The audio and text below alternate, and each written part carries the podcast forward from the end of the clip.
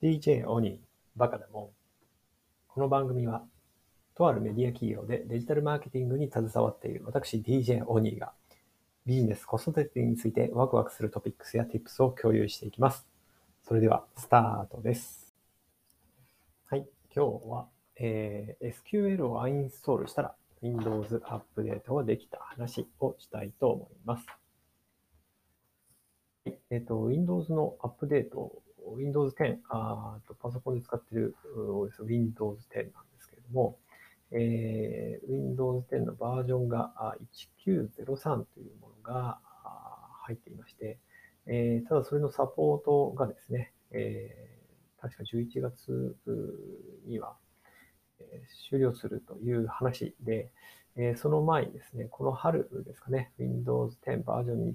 2004というのが配布されていたんですが、えー、当初なんか比較的バグが多いというふうな話もあったので、えー、半年以上はですね、えー、それにはアップデートをせずにいました。で、えー、まあサポートも切れるということで、最新のバージョンにアップデートしようと思っていたんですが、えっ、ー、と、アップデートする途中でですね、14%というところでエラーメッセージが出てきて止まってしまうんですね。というふうな状態になりました。で、えー、確認してみたところ、えっ、ー、と、一部の機種でですね、えー、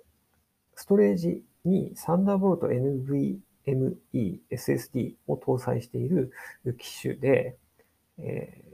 アップデートを行うと、またエラー、ブルースクリーンになるために、マイクロソフトがインストールを止めていると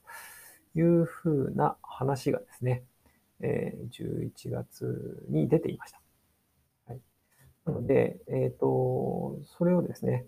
えマイクロソフトがさらなる修正、対応を完了したら、えアップデートができるというふうな話がありました。で、えっ、ー、と、私が使ってるですね、えー、Windows のパソコンが、えー、東芝のダイナブックのある機種なんですけれども、確認したところ、そのストレージはですね、サンダーボルト NVMe SSD ではなかったんですね。うん、にもかかわらず、同じように、えー、Windows アップデートの途中、インストール中14%で止まって、えー、しまうとで問題の修正というのが出てきて、えー、クリックするとですね、次の作業が必要ですということで、えー、メッセージが出てくるんですけれども、その確認をすると、先ほど言ったようなですね、メッセージが出ていました。で、え12月にですね、えそれの対応の更新がされたというふうな話があって、それが確かですね、12月の9日、10日あたりだったと思います。はい。えー、リリースがされて、えー、いました。なので、改めて更新をしようと思ったんですが、えー、またですね、同じように14%で、えー、止まってしまうとなんだろうなと思って、えー、ちょっとまた再起動、本体を再起動したりとかですね、えー、試してやってみたのですが、まあ、同じような状況で止まると。なんでしょうね。ということで、そこからさらにまた1週間、うんまあ、ちょっとこれは何かまたアップデートがあるのかもしれないなと思ってですね、1週間経って、えー、また、あまあ、水曜日に基本的には、えー Windows が、アップデートが配布されるということなので、えー、まあ、それを待ってですね、改めてやってみたんですが、やはりダメですと。はあはあ、ということで、改めてもう一回そのエラーメッセージを確認をしに行ったところですね。まあ、ちょっとそちらは英文で、えー、ずらずらずらっといろんなことが書いてあったのですが、えー、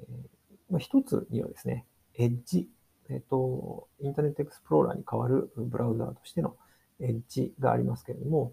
そちらのなんかバージョンのアップデートが必要というふうな情報と、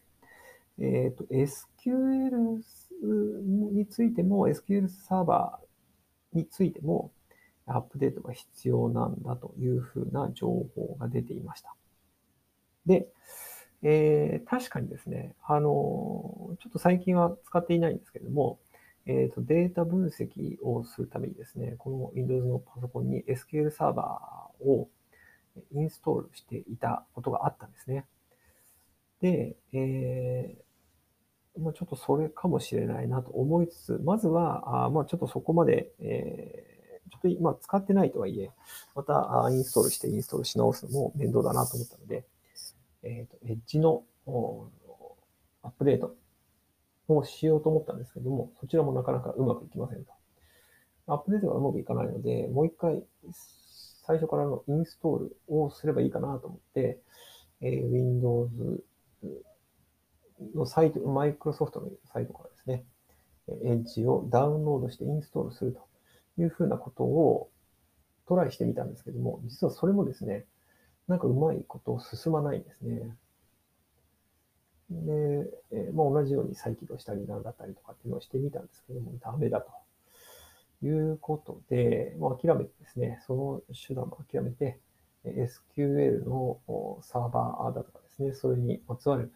関連するアプリが5、6個入っていたんですけれども、それらを一旦すべてアンインストールしました。はい。で、もう一回 Windows のアップデートを試してみたところ、ようやくアップデートが完了しましたという話です。で、Windows のアップデートなので、それなりにちょっと時間がかかりましたね。30分程度、30分以上かかったかな。はい。何回か再起動をしたりとかですね。えー、最終的な起動してからも、まあ、準備整うまでお待ちくださいみたいな画面がですね、えー、10分は出てなかったかな。でも5、6分表示されて、えー、まあ、動いて、裏で動いていたんでしょうけど。はい。という作業を経て、ようやく Windows がアップデートされた状態で使えるようになったという話です。はい。いかがでしたでしょうか。えっ、ー、と、まあちょっとワクワクするようなトピックスというか、えー、まあ tips ではあるんですけども、はい。まあこの手のですね、えー、まあトラブルとか対応みたいなところと比較的苦手ではない、まあ得意っていうほど得意でもないんですけど、まあなんとか自分でも大体対応いつもしてしまっているんですが、まあこれできない人はできないだろうな。できないっていうか、まあ、気がつかないっていうかですね、うん、なんだろうなっていうことで、えー、スタックしてしまうような人って、まあ、結構いっぱいいるだろうなというふうに思います。あの、まあ、ちょっと話は違いますけれども、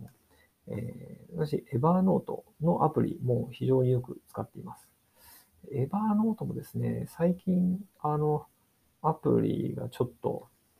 重いんですよね。あのまあ、パソコンのアプリもそうですし、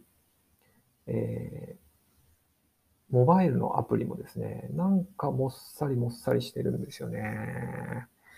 うん、なかなかちょっとあの、残念な感じなんですけど、はい。この辺ね、あの、なので、え、実はエヴァノートに関しては、え、ダウングレードというかですね、エヴァノートレガシーという旧バージョンを今インストールして使っています。はい。こちらもですね、あの、まあ、きっかけはエヴァノートがですね、えー、バージョン10だったかな、アップデートしたらなんかモサモサしていて、で、さらになんかそれのアップデートができますよっていうメッセージが出ていたので、えー、まあ、ちょっとモサモサしてて、アップデートして、それが良くなるんだったらアップデートしようかなと思って、えー、アップデートするってしたんですけど、実はそれがなかなかアップデートしないは、えー、アップデートを一回再起動しようとしてもですね、なかなかちゃんと立ち上がらないという、えー、なかなか困った状態になって、で、結構、このエヴァノートの PC アプリ自体ですね、えーまあ、いろいろな記録だとかですね、えデータのアーカイブとしても、非常によく使っているアプリだったので困ったなと思っていたところ、この Evernote Legacy というのがあるということで、えそちらを使っています。はい。という、またこれ、こちらの Tips ですかね。はい。